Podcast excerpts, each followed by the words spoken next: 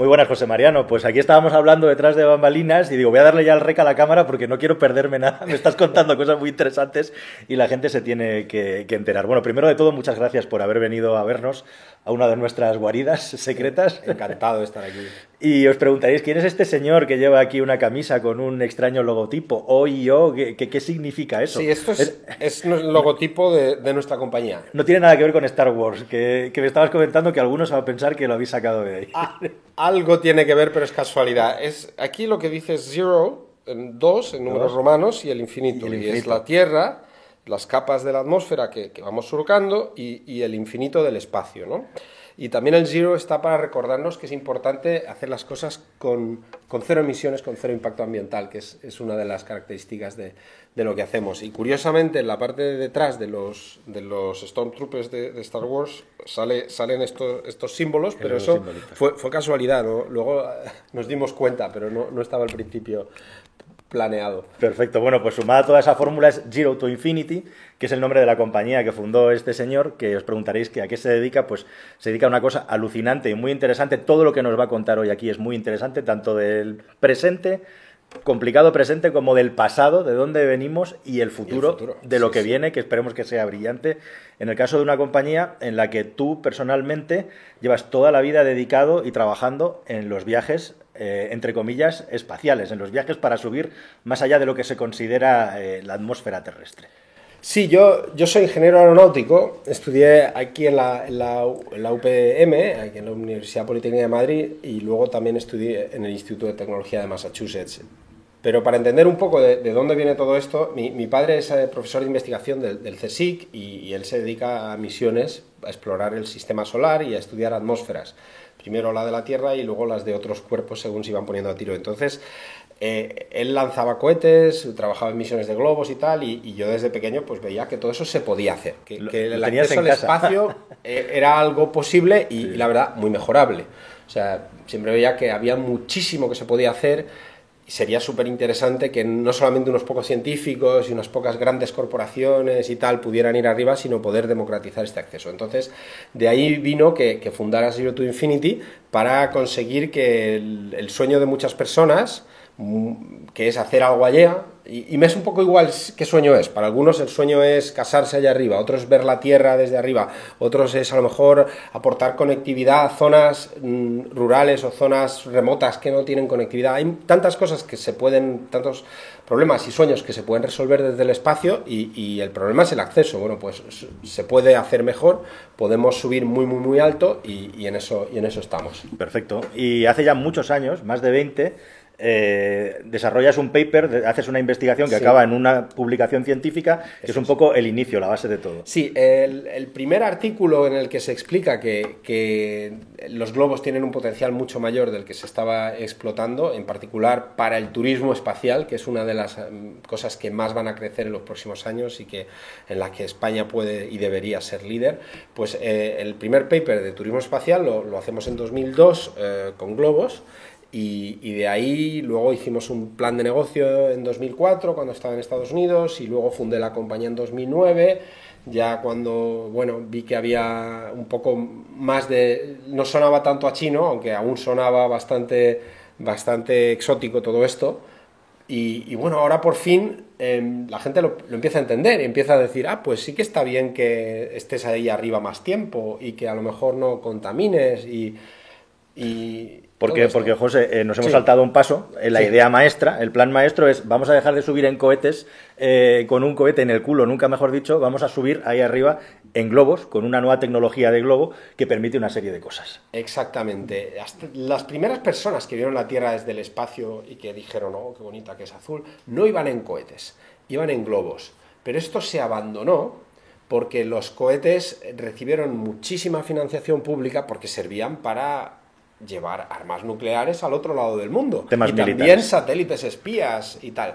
Entonces, se abandonaron esos programas, tanto en la Unión Soviética como en los países europeos que los tenían, o, o en Estados Unidos, y ahora que estamos en el siglo XXI y que queremos ofrecer servicios y soluciones del espacio, ¿por qué no revisitar con, con, los materiales de hoy en día, con los ordenadores de hoy en día, nuestras capacidades de diseño, el, el, tema de los globos y poder hacer cosas con globos. Y, y, por ahí por ahí andamos. Perfecto. ¿Y qué características tiene que tener un globo para llegar a qué altitudes en las que vosotros estáis eh, manejando o trabajando? Nosotros trabajamos en lo que llaman near space o espacio cercano, que viene a ser por encima del espacio aéreo controlado, o sea, por encima de por donde vuelan los aviones, pero por debajo de la órbita. Entonces hay una zona bastante grande, entre los 20 y los 100 kilómetros, en las que hay muy poquita gente que vuele pero los globos pueden, pueden volar, eh, sobre todo entre, entre 20 y 40. Más arriba de 40 es, casi inviable con los materiales que existen hoy en día. Pero necesitas un film de globo, suele ser de, un plástico reciclable, muy fino, pero muy fuerte, y necesitas rellenarlo de un gas que sea menos denso que el aire. Y hay varios gases menos densos que el aire, el metano, el helio, el hidrógeno. El más eficaz mirándolo todo en cuenta, es el helio, porque aunque sube un poquito menos que el hidrógeno, no es inflamable y entonces no te tienes que preocupar de hacer fuegos artificiales. o sea, el hidrógeno, es verdad que el hidrógeno funciona muy bien y el, y el, hidrógeno es el futuro en muchas cosas. De aquí a poco estaremos volando en aviones de hidrógeno, cogeremos autobuses de hidrógeno, estaremos muy familiarizados. Pero ahora mismo no está tan madura la tecnología del hidrógeno y es un riesgo innecesario y es más seguro trabajar directamente con helio, que es lo que hacemos. Entonces, básicamente tienes una gran bolsa, la llenas de helio y la media de la densidad de todo es menor que la media de, que la densidad del aire que tienes alrededor y sube hasta cuando más o menos es la, misma, la misma densidad que, el aire y entonces se puede quedar ahí y se puede quedar ahí horas, días, incluso meses si, lo, si hiciera falta. O sea, es una tecnología que, que en algunos casos puede reemplazar a los satélites incluso. Y, bueno, los vuelos tripulados, la idea es, es un ascenso de un par de horas. En una, eh, ahí, debajo hay una cápsula presurizada donde vamos los humanos eh, confiando que todo va a funcionar. Sí, siempre me preguntan, pero no, allí no puedes respirar. No, claro, tampoco en un avión puedes respirar. Es decir, necesitas un, ni en un submarino si, si estuviera abierto, necesitas un entorno controlado y, y es una cabina presurizada unas ventanas muy grandes, tenemos de hecho una patente que nos permite hacer las ventanas más grandes que los demás sin que pese demasiado y, las vistas son increíbles. Entonces tú estás prácticamente en mangas de camisa mm, porque dentro pues hace una temperatura agradable y aunque fuera haga un frío eh, gélido y fuera no haya suficiente aire para respirar, pero dentro estás como si estuvieras aquí en tu casa y viendo pues que la Tierra es redonda, el horizonte cómo se va curvando eh, al subir el cielo se va haciendo más oscuro, más oscuro hasta que se hace negro y empiezan algunas estrellas y planetas a, verse. Y, es una experiencia increíble que, vamos a, brindar, a ofrecer a tanto a profesionales que quieran subir para hacer ciencia como a personas que quieran tener la experiencia singular que muchos, hasta ahora unos pocos cientos de personas han tenido, que es de ver que, realmente venimos de, de un planeta azul y, y, que, y, que, es, y que es redondo de verdad, ¿no? O sea, los, los terraplanistas... Lo tienen, lo tienen duro con, con, vuestro trabajo. Por ahora siguen ahí, pero pronto empezaremos a subirlos, algunos, bueno, será como cuando lo de la luna, ¿no? Dirán que era un croma, que es un, que es un decorado. En fin, siempre tendrán una excusa. Siempre, siempre. Lo mejor será subirlos eh, a ellos directamente, para que crean en ello. Exactamente. Pero bueno, a lo mejor piensan que les has inyectado algo en el sí, cerebro. Sí, con el 5G. o el 5G o el, floro, el flúor del, agua o algo, no sé. Bueno, ahora, ahora hablamos de las particularidades técnicas de lo que es la cápsula y la nave, porque eh, se me ocurren mil preguntas, eh, pero, pero nos hemos quedado al principio en que creas, fundas la compañía en 2000 y estamos en el año 2022. Ha, pasado, una década. Bastante. Una década más pico, ¿no? Sí, Entonces, y COVID. y COVID entre medias, efectivamente. Entonces, claro, un proyecto tan interesante, tan potente, eh, realmente dices, joder, esta idea es brillante, o sea, nos tiene, tiene, tiene, que estar chupado conseguir, y además tú que tienes vínculos con Estados Unidos, la financiación para poner esto en marcha, al menos de una manera prototípica, ¿no? Para los prototipos no costó demasiado y efectivamente primero volamos sistemas, cámaras, luego cápsulas presurizadas cada vez un poco más grandes, nunca con animales, ojo, aunque me proponía la gente, me decía, oye, ¿por qué no subes un perro, un gato, no sé qué, como Laika? Y dije, no, esto es en otra época, mejor, mejor subimos robots. Hoy en día tenemos sensores, ¿no? Exacto. Que, que pues, respiran también. El perro no te dice cómo se encontraba y qué, temperatura hacía el robot, sí que la, la mide, ¿no? Y, pero llegamos a un punto en el que nos costó mucho seguir avanzando con la financiación. De hecho, hubo, hubo un espectacular accidente de un competidor que, que, quiere subir a gente en cohete unos minutos y bajar, y, y, en eso de 2014 casi se, se muere todo, todo, el sector y se paró muchísimo el tema y tuvimos que centrarnos en volar dispositivos. Entonces estuvimos volando cámaras, volando sensores, volando prototipos de cosas para probarlos en condiciones espaciales. Airbus es nuestro principal cliente, hemos hecho varias misiones para ellos y seguimos trabajando estrechamente con ellos, que no es fácil que un cliente como Airbus, que hace de todo, pues decida no hacérselo él, sino contratar con, una, con una pyme. ¿no?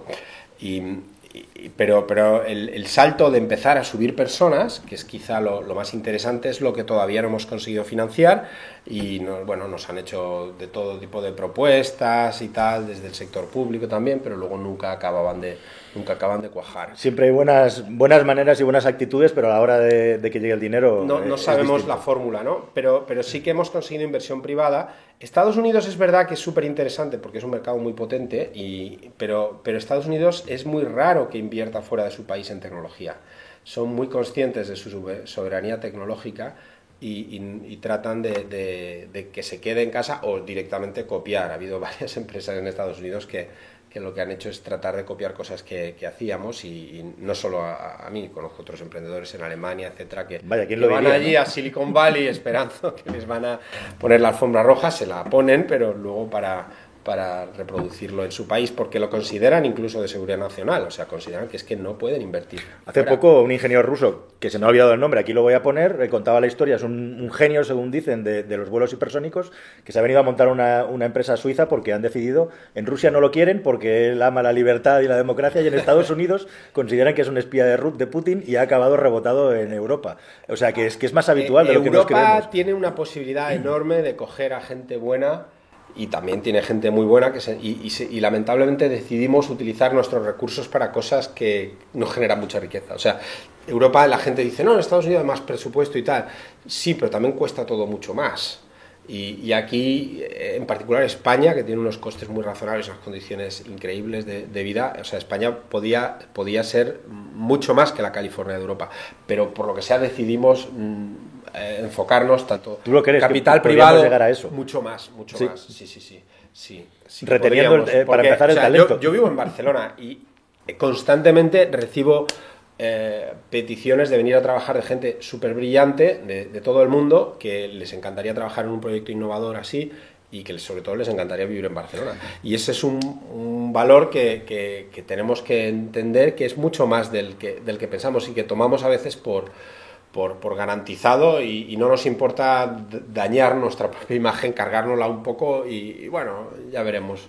No, aún así es una imagen muy fuerte y la gente quiere venir a, vivir a España y hoy en día que se puede teletrabajar de casi todo, pues España tiene todo, todo pero necesita aplicar sus recursos de una forma eficiente eh, que, que, generen riqueza y no, y no simplemente que mantenga los puestos de trabajo que hay o cosas así, ¿no? Porque, porque no entonces no, nos quedamos obsoletos, ¿no? que es un poco lo que nos está pasando lamentablemente. Bueno, insisto en esto de la, en, esto de la inversión en España, porque una persona como tú, que, ha estado en el otro lado del charco, que lo diga, pues yo creo que está todo dicho, ¿verdad? Y bueno, no hay más que ver que lo que está pasando hoy en día con Málaga, eh, em, como hub de, emprendimiento y de tecnología internacional, precisamente porque el capital humano se quiere venir aquí.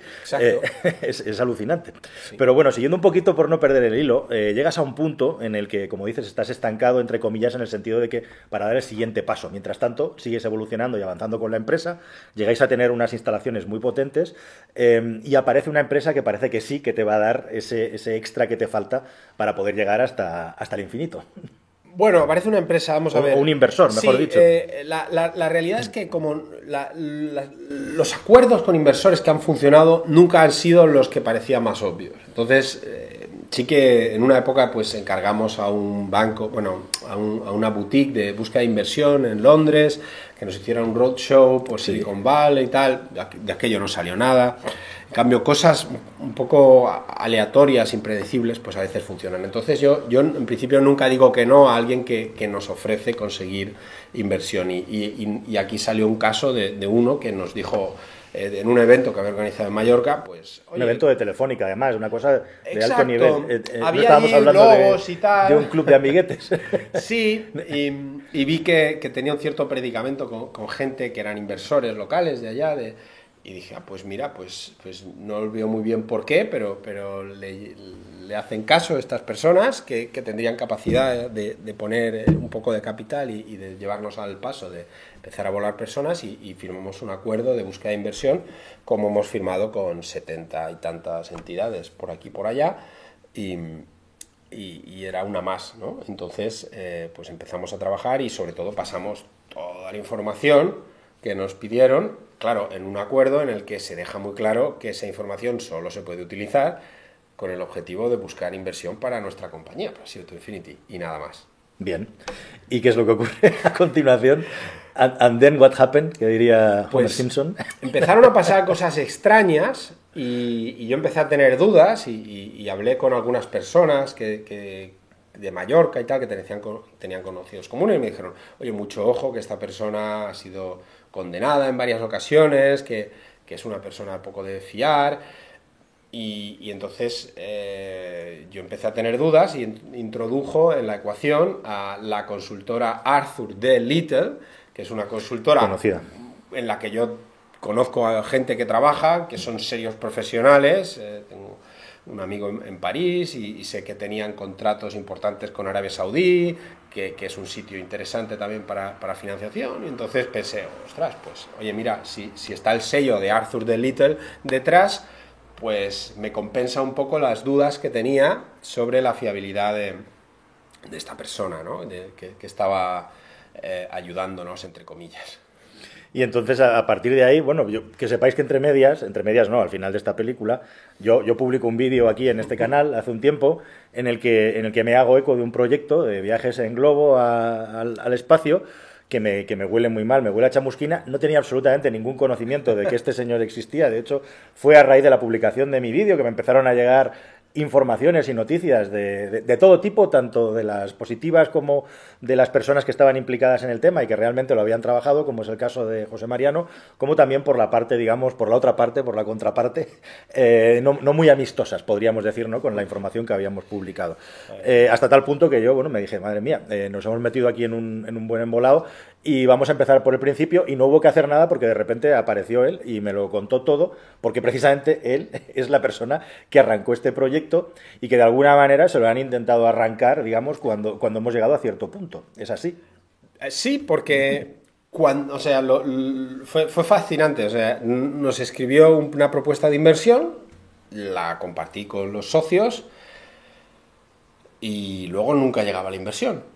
Y el, señor de Arthur de Little, sí, sí, tranquilo, llega en una semana, es que está haciendo esto, lo otro, pero yo ya no lo entendía. Y, luego ya se rompieron las relaciones y de repente aparece una web copiada de la nuestra, nuestros textos, empiezan a llamarme gente diciendo, oye, hay una empresa que está intentando comprarnos las mismas cosas que vosotros, proveedores, etc. Y, trató de reproducir mi empresa, Zero to Infinity, en particular el proyecto Bloom, el proyecto en el que vamos a llevar personas al borde del espacio, lo trató de reproducir completamente con toda la información nuestra y con presentaciones básicamente cambiando el logo, quitando un logo y poniendo el suyo. Tengo copia de las presentaciones porque la gente evidentemente no es tonta y me las da y, hice una fuerte campaña de prensa y tal y, y, y, que, bueno, fascinante. O sea, es increíble cómo la gente, o sea, hablan de la picaresca española, ¿no? Y tal. Pues sí, aquí hay de todo, ¿no? Aquí hay ingenio, pero también hay picaresca, ¿no? hay, hay y, ingeniería y, y, también ingenio. Pero, sí. pero el, el, lo, lo, increíble es que una compañía como, como Arthur Delitor, porque este señor, bueno, ya como se puede documentar, ha sido condenado en múltiples ocasiones, eh, una más, pues que no pasa nada, ¿no? O sí. Eh, pero ostras, Arthur Delitor que se meta en esto es, es, increíble, ¿no? Yo, yo lo estaba intentando pensar, ¿no? O sea, ¿cómo, cómo se mete en una cosa así? Deben de, debían de tener muy claro de que yo me iba a quedar quieto y no iba a hacer nada, que naturalmente está el tema en, en manos de abogados. Y... Eso te iba a preguntar, actualmente sí, la cosa está sí, en manos de abogados y claro. termin, terminará en los tribunales, entiendo, porque no queda otra. Sí, Salvo que haya algún acuerdo amistoso que, lo, que, que no lo parece. veo complicado, porque Lo veo, lo veo complicado. No sé. Em, esto no, debería ser también un ejemplo para, para otros que, que, se les ocurra hacer estas cosas. Porque esto entre medias ocurre en un momento en el que pasan dos cosas. Por un lado, tenemos el boom de los viajes al espacio con todos los megamillonarios americanos con sus, con sus juguetes sí. eh, atómicos eh, haciendo publicidad. Y luego viene además el COVID, el COVID, ¿no? Tenemos un momento como muy, muy complejo y evidentemente, aparte, aparte de esta historia que es absolutamente lamentable, eh, y que hay que denunciar, eh, a vosotros el COVID os golpea muy fuerte. Cuéntame qué ha pasado sí, en los últimos o sea, dos años. Por, hemos, por estado, hemos estado en unas condiciones muy, muy delicadas. Afortunadamente nos rescató una, una amiga y una inversora muy, muy potente alemana y, y, estamos trabajando con nuestros clientes de siempre como Airbus, con nuestros socios desde el principio como Ultramagic, que nos está apoyando muy fuertemente Ultramagic, para quien no lo sepa, es el número uno mundial de producción de globos tripulados y está en España, en Igualada. O sea, en España no somos número uno mundial de muchas cosas, pero de globos que llevan gente sí. O sea, cuando vas por ahí por Turquía o por Egipto y te ves un globo, mm, lo más probable es que ese globo esté hecho en España. Globos de turismo, globos, por exacto, de paseo, para ¿no? turismo, para llevar, pero que, que al final, que la tecnología es muy distinta, la regulación no tanto y los señores que te tienen que poner los sellos para que tengan las aprobaciones son los mismos que están en Colonia, en, en Alemania. Entonces, el, el, trabajar y tener dentro de tu accionariado como nosotros a Ultramagic es una, es una ventaja tremenda respecto a cualquiera que se le ocurra intentar hacer una web igual o lo que sea. ¿no? O sea, ya hemos aprendido una cosa más. La empresa puntera de fabricación de globos en Europa. En el mundo. En el mundo. En el mundo. Perdón. Está en España, Está concretamente en Igualada, en Cataluña. Y fueron los primeros que invirtieron. Entonces, una vez que ellos entraron, pues entraron la Caixa, entraron varios otros inversores privados y tal. Por ahora, el apoyo principal nuestro es inversión privada. O sea, contamos algún día que, que, que el Estado mm, comprará cosas, porque tenemos cosas que podrían resolver problemas, desde incendios a temas de organización del territorio, eh, defensa, monitorizar el estrecho, buscar perspectiva de sitios donde hacer minería. O sea, hay cantidad de aplicaciones que el Estado podría comprarnos. Estados como Singapur, Argelia son clientes. Mm, Que España no lo sea es fascinante. Es pero, pero yo, creo, yo creo que sí que lo será muy pronto pero, pero tenemos que dar la clave, ¿no? De cómo, Hace poco he publicado un vídeo sobre el asunto de la minería. Somos como un país pausado, como un país congelado, ¿no? Eh, en el es, tiempo. Eh, es. Es, es. sorprendente. Bueno, ahora volvemos al asunto de la empresa, pero hablando de esto de estar congelados en el tiempo, me explicabas una cosa fascinante que no quiero dejar pasar más tiempo en este vídeo, ya que hemos contado los sinsabores sí. y, y, los estreses que estás padeciendo ahora mismo. Me contabas una historia alucinante que es que realmente la carrera espacial eh, y específicamente en globo, nace en España incluso antes que en Estados Unidos. Cuéntame esa es, historia. Así es, o sea, lo, los, los, primeros individuos que, que, pensaron cómo ir más allá de donde se puede respirar, más allá de, de la atmósfera, estaban en Europa en, en la, las primeras décadas del, siglo XX. O sea, los primeros vuelos se hicieron en la, Unión Soviética. Luego hubo vuelos en Francia, en Suiza. Y España y Polonia tenían programas muy potentes y el español lo llevaba un granadino como yo, Emilio Herrera Linares. ¿Y, ¿Y, qué pasó? Pues que estalló la guerra civil en España, estalló, bueno, Polonia se la repartieron y se paró también el proyecto que tenían allá. Y luego, a, después de que se acaba la Segunda Guerra Mundial, pues un montón de gente inteligente se fue a Estados Unidos y por eso tienen un programa espacial potente en Estados Unidos, pero no porque desde el principio lo tuvieran. O sea, las ideas originales, incluso los primeros vuelos y los primeros lanzamientos de cohetes, de globos, de distintos sistemas, se hicieron en Europa. Europa podría volver a ser la, el, líder mundial en todo esto, pero la diferencia es que entonces se lo creían y ahora pensamos que tenemos que, no sé, volver a las cavernas o algo así, aquí en Europa. Pero, pero realmente lo tenemos todo para, para ser de nuevo los, los líderes en todo esto y, y, ya digo, o sea, España podía haber tenido un programa tripulado de globos espaciales en los años 30 estaba presupuestado, estaba previsto, pero, pero nos, nos, liamos a tortas entre nosotros. Nos liamos y, a tiros. Y las, las condiciones eh, no se han recuperado, digamos, eh, desde entonces. Bien, bien. Bueno, pues, pues volvemos al presente. Esta es una historia, la historia de Herrera, que, que, vamos a ir un día a Granada a contarla allí en persona porque merece la pena. Es una historia alucinante que yo desconocía absolutamente y que gracias a ti, te lo agradezco, Ah, he, he, podido descubrir. El, el, Ministerio del Tiempo hizo bastante para ayudar porque le dedicaron un le dedicaron capítulo, capítulo en, en, la cuarta temporada. bien, y, bien, bien, Pero lo importante también es, es que reconozcamos quiénes son los Herreras que están ahora viviendo en España, quiénes son y dónde están. O sea, mi empresa puede, es una, pero puede haber un montón de gente aquí innovando. Yo fui profesor asociado en la UPC, en la Universidad Politécnica de Cataluña, en las, enseñando eh, vehículos espaciales y propulsión espacial, ahí en Tarrasa. Y, y, ostras, de los mejores alumnos míos, muchos ahora son ciudadanos americanos se van allí, igual que yo me fui, a, hacer un posgrado y, en vez de volver, pues se quedan, se, enamoran o lo que sea allí, se hacen americanos y se van a trabajar a SpaceX o lo que sea, porque allí están dando contratos a empresas antes de que tengan los sistemas. O sea, la gente se cree que SpaceX lo ha financiado Elon Musk. No, SpaceX lo ha financiado los eh, contribuyentes americanos que les dieron contratos para cosas que no existían, que eran sobre plano. Y eso es lo que España no está haciendo y eso es lo que España tiene que hacer porque es como China ha funcionado, es como Francia consiguió eh, hacer los Airbuses, las centrales nucleares, todas las cosas que hizo bien con la época de De Gaulle. Y, tenemos que volver a hacer este tipo de cosas. No, no, no, solamente esperarnos a que ya tengamos aquí la copia española de la copia francesa de lo que hicieron en Silicon Valley. No, eso no puede ser. tenemos que arrancar y, creer en nosotros, pero, pero cuesta, cuesta. Lo que dices me parece demoledor y definitivo y efectivamente es algo que tienen los americanos, es esa capacidad del ensayo y error y también de financiar el ensayo sin saber si vas a tener éxito. Porque cuando suena la campana, todo lo que has quemado anteriormente queda compensado con creces con lo que acabas de crear. ¿no? Todas aquellas cosas que se financiaron y se quedaron en un cajón porque no eran viables, pero se siguen financiando. Y así es como consiguen eh, ese liderazgo tecnológico que tienen hoy en día. Bien, bien. Bueno, pues volviendo a, nuestro, a nuestra realidad y a nuestro territorio, eh, a mí me gustaría que esta historia acabara bien. O sea, explícame qué haría falta ahora mismo para que, para que tu empresa pudiera llegar a culminar eh, lo, que, lo que tiene entre manos. Pues el paso siguiente es llevar una primera persona. Para eso necesitamos un puñado de millones de financiación y esa primera persona naturalmente sea un profesional, hará ciencia y tal. Nosotros queremos que España sea el lugar desde donde suman la mayor parte de los astronautas, astronautas en entrenamiento de, Europa. Pensamos que Jaén, en particular, Villacarrillo, reúne las mejores condiciones para que esto ocurra. Jaén ha sido castigado por, un, por la administración desde bueno, de toda la vida de Dios y, necesita este tipo de, inversiones y hay una infraestructura ideal, que es el estratopuerto europeo en Villacarrillo, y con, un poquito de empuje podíamos subir a la primera persona. Yo tengo inversores privados dispuestos a coinvertir si hay, si hay apoyo de la administración y, no, que, por ahora no, no, lo está viendo, pero, pero brindo una rama de olivo señores, por para favor. que para que aprovechen que tenemos encima los fondos estos Next Gen, los planes estos que se están yendo a cosas que bueno, no voy a comentar.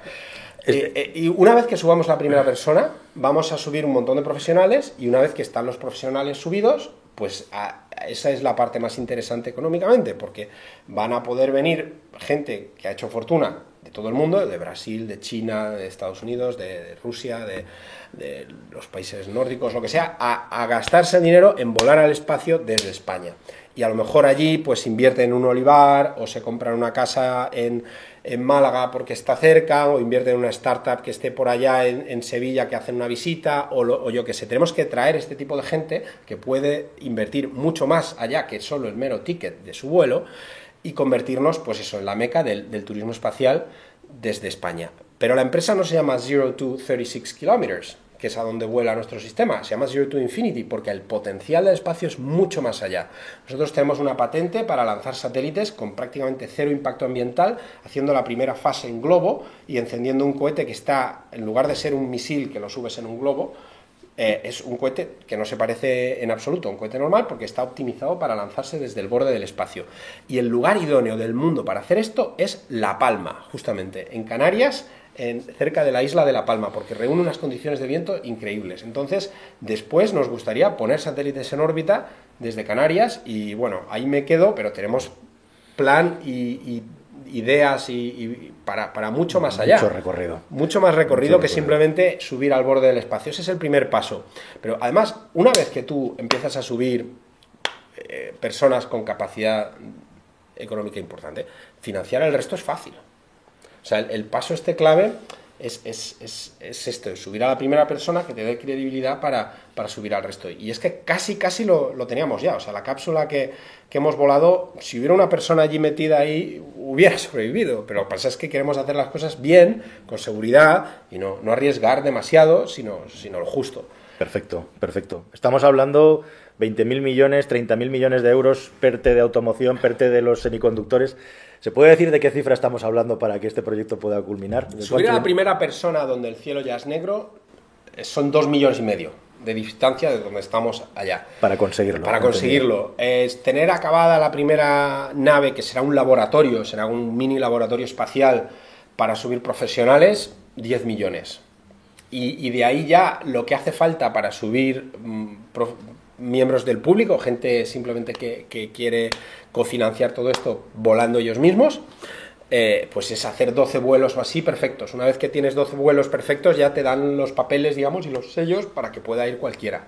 Entonces es bastante asequible y los vemos las inversiones que se están haciendo en cosas con muchísimo menos recorrido, que ni tienen patentes, ni tienen años de trabajo, ni tienen a la caixa de inversor, ni nada de esto, y decimos, ostras, es que encima es la culminación de una historia. O sea, Emilio Herrera le gustaría que esto pasara y tenemos que honrar la memoria de la gente que en España eh, era, era innovadora cuando, cuando se decía el aquello del que inventen ellos, ¿no? Sí, sí, pues, pues ha quedado clarísimo. Ahí queda el guante lanzado. Cuéntame qué es eso de un estratopuerto. Que para los que no saben de qué va el tema, Jaén, estratopuerto, suena todo muy extraño. Sí. Eh, a ver, un estratopuerto es un, es un aeropuerto que tiene las condiciones óptimas para subir por encima del espacio aéreo controlado. O sea, los aviones normales de Airbus y de Boeing que coges para ir eh, de un sitio a otro, para ir a París o lo que sea, hasta que, los prohíban, em, van por la estratosfera.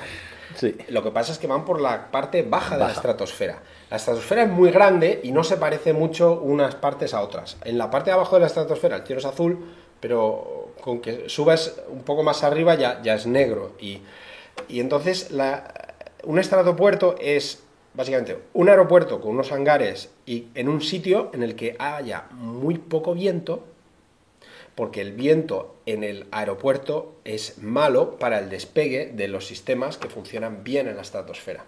Entonces, eh, es un, sitio con poco viento y con un espacio aéreo segregado. ¿Qué quiere decir? Que la columna de aire que está encima, eh, los señores del tráfico aéreo saben que la pueden bloquear para que algo se salga y haga sus cosas una vez que ya está. Una vez que ya está por encima de los 60.000 pies o así, ya, ya le dejan vivir y hace sus cosas. Pero la parte crítica es cuando cruza, tanto subiendo como bajando. Y si estás lanzando muchas cosas, pues necesitas, pues eso, una columna que la pueda reservar bastante. Una, carrera, una carretera que tenga poco tráfico, que sea fácil de cortar. Exacto, entonces tienes que estar en un sitio una con, carretera con pocos aviones cruzando, con poco viento, también sin nubes, las nubes no son buenas, los sistemas estratosféricos del espacio cercano tienen a veces problemas al cruzar las nubes. Entonces, cuando tú juntas todos esos criterios de poco, tiempo, poco viento en el suelo, eh, no haya nubes, que no haya muchos aviones cruzando, te sale Villacarrillo Jaén. Entonces, eh, ahí, es donde, ahí es donde estamos y, reúne pues, unas condiciones singulares y, y hay, o sea, un espacio puerto es un sitio donde se va al espacio, normalmente a órbita, y eso tiene otro tipo de condiciones distintas.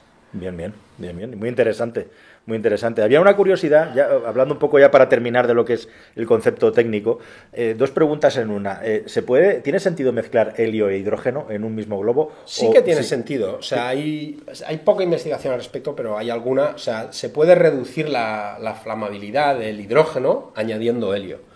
Y añadiendo otras cosas, o sea, hay moléculas que tú las puedes añadir y se meten por ahí en las reacciones, porque en realidad el hidrógeno y el oxígeno no es una reacción tal cual, o sea, hay unos OHs por ahí, hay unas cosas por ahí en medio y hay cosas que las bloquean.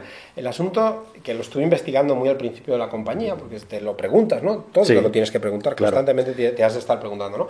Pero, pero ¿y qué es lo que tendría más sentido? Pues posiblemente, eh, si simplemente añades moléculas que son buenas para apagar fuegos, eh, dañas el ozono. Porque los freones y todo esto, los clorofluorocarbonos, tienen un efecto malo en el ozono. Entonces, aunque son muy buenos para, para hacer que el hidrógeno no arda, mm, claro, tú estás volando en la capa de ozono, literalmente, ahí arriba. Entonces, conviene no usar eso. Pero, pero hay investigación de moléculas que, que inhiben el, el fuego pero que no afectan al ozono. Y entonces, ese tipo de moléculas que están en el laboratorio podrían eventualmente pasarse a sistemas de hidrógeno, tanto a los nuestros como a otros que pueda haber por aquí y por allá. Y A ver, una cosa también que, querría explicar que se puede hacer desde el estratopuerto de, de Villacarrillo es, es, por ejemplo, em, dar comunicaciones a África. O sea, se habla mucho de que África hay zonas que no están bien comunicadas, que no tienen 5G, que no tienen cobertura y, tal. Tú podrías estar lanzando globos constantemente desde Villacarrillo, cogiendo trayectorias por la estratosfera que vayan allá, al sitio donde tú quieres, por ejemplo, a la República Democrática del Congo, que es uno de los sitios que tiene, que tiene una extensión mayor, que es más complicado de comunicar, que tienen allí las minas de cobalto y muchos problemas y tal, y, tener una flota de globos y, se podrían lanzar desde, desde acá, que, que hicieran esa trayectoria y, estar allí operando. También se podría vigilar el Mediterráneo, o sea, podríamos estar lanzando los globos y que los globos estén viendo dónde hay pateras, dónde hay tráfico de drogas, dónde hay un barco que está haciendo mm, algo que no debería de hacer y, ensuciando el mar, lo puedes ver, lo puedes identificar. Todo esto se podría estar haciendo desde un mismo estratopuerto porque es lo bueno de nuestro planeta allá arriba es que tú puedes navegar y puedes ir a unos sitios y los modelos matemáticos que tenemos hoy en día permiten hacer esto. Esto es algo que yo sabía que se podía hacer y Google lo ha estado demostrando, quizá con demasiada exageración, o sea, eh, prometiendo demasiado con su proyecto Loon, pero, pero es verdad que se, puede, se pueden hacer este tipo de cosas. Esto me da pie a una de las preguntas que te quería hacer vinculadas. Estamos arriba, un grupo de personas. Sí. Eh, ¿Cómo controlas eh, que el globo no siga subiendo? es decir, que tenga ya una altitud estacionaria y lo que tú estabas diciendo, que además siga una trayectoria, porque estamos en un globo. ¿Cómo, cómo lo controlas? Sí, cuando ves un globo parece que va a donde él quiere. Esa es la sensación, que va a donde le lleva el viento. eso sí, va a donde lleva el viento. Entonces, lo bueno es que tú sabes dónde está el viento, sabes qué viento va a hacer, porque tienes modelos matemáticos hoy en día muy buenos para saber por dónde va. Entonces, básicamente tú, tú sabes que despegas aquí, vas a subir en esta trayectoria, te vas a mantener a esta altura y vas a aterrizar aquí. Eso lo sabes antes de, salir y esto lo hemos probado en más de 50 vuelos. Entonces, eh, ¿cómo te quedas a una altura y no sigues subiendo? Pues el globo está abierto por abajo. O sea, el globo está subiendo y cuando llega a una cierta altura, el, helio ya eh, ha rellenado completamente el globo y se sale por unos tubitos que están abajo, eh, un poquito de helio y ya se queda exactamente con la densidad del sitio donde está y, ya no sube más. Y encuentras el equilibrio. Y encuentras, entre el empuje exacto, el equilibrio entre la flotabilidad y la gravedad que, te tira. Eh, si tú quisieras bajar antes, pues lo que haces, bueno, o, bajar, lo que, lo que haces no es bajar con el propio globo. Es la siguiente pregunta, ¿cómo bajamos? claro, lo que haces es separarte del globo, toda la cápsula tiene unos paracaídas y aterriza en un punto designado. ¿Cómo llega al punto designado? Porque el paracaídas es guiado, es como un parapente que puede ir a unos 40 kilómetros de distancia en cada dirección desde el punto de separación del globo. El globo se queda ahí arriba. El globo baja, no, no, no. el globo baja Cero basura espacial. No, dejamos nada. No dejamos nada. El globo caería, además. El globo mm, lleva muchos sistemas complejos y, o sea, lleva su propia válvula, su propia telemetría y el globo, cuando, cuando tú bajas, él baja también, como, pero no necesita un paracaídas porque él ya mismo es como un paracaídas, porque es una cosa que tiene mucha superficie y se frena, no puede coger mucha velocidad porque, porque se frena a sí mismo por toda la superficie que tiene. Entonces, el globo cae de una forma menos guiada, pero tenemos modelos que averiguan dónde va a caer.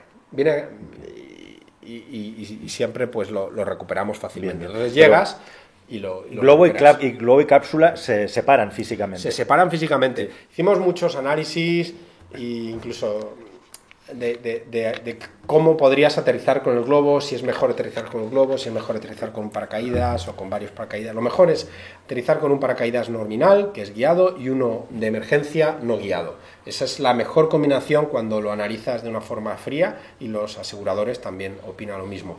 Eh, se ha hecho esto de bajar con el globo puesto, ¿eh? puedes bajar, pero es muy complicado y lo deberías de hacer sobre el mar, porque lo que pasa es que cuando bajas con el globo puesto, estás mucho rato moviéndote en horizontal y claro, podrías chocarte con cualquier obstáculo. Entonces, eh, si hay un árbol, si hay una línea de alta tensión, lo que sea, Sí, te sí. la- te las- o un- una pequeña montaña, te, te las comes, ¿no? Entonces, en el mar sí, en el mar sí que puedes bajar con el globo puesto, tocar, eh, rebotar un poco y quedarte con el globo que, que es como una vela y te va empujando. Pero las operaciones en el mar son mucho más caras. Suena muy atractivo lo del mar, pero cuando lo haces de verdad, y nosotros hemos hecho operaciones en el mar, eh, tiene, tiene bastante complejidad y, y para el cliente la experiencia es menos agradable que, que aterrizar en Porque claro, si, si, si aterrizas en el mar con el bamboleo que hay, toda la experiencia, hay que decirlo, o sea, lo que hacéis es una experiencia muy suave, tanto de subir como de bajar, con un nivel de suavidad pues parecido al de una, la, la típica, yo me imagino el London Eye, un poco, la, la noria esta Eso es lo que de Londres, eso es lo que buscáis. exacto, No o sea, tanto, pero, pero algo de así, alguna ¿no? forma, los sistemas tan. Que, que es- que le encantan tanto a los medios hablar de, de- de- de Virgin Galactic y de Blue Sí. Origin, que son espectaculares, son un poco como una montaña rusa. O sea, tú pff, te quedas ahí pegado al asiento, subes súper alto, eh, caes, estás ahí unos minutos y pasa todo muy rápido, es muy intenso y subes más alto. Nosotros es más como una noria, es como esto que tú decías del London Eye. Se puede subir cualquiera, se van a poder subir niños, personas con, con mayores, que a lo mejor tengan pues hipertensión o prótesis de cadera, cualquier cosa que a lo mejor sea desaconsejable para, para las altas velocidades y altas aceleraciones de, de los cohetes. Pero, pero vas subiendo poco a poco, tardas unas horas en subir, te quedas unas horas arriba, te empapas bien de la vista, puedes allí hacer cosas, mirar con un telescopio, hacer ciencia, casarte, lo que quieras. Y, y bajas eh, también de una forma suave. Quizá un poco lo más violento es, es el aterrizaje en sí, pero vamos a poner unos airbags muy grandes para que cuando el casco llegue al suelo, pues, pues se amortigue, Amortigue. El, el poco de velocidad que queda del, del paracaídas guiado.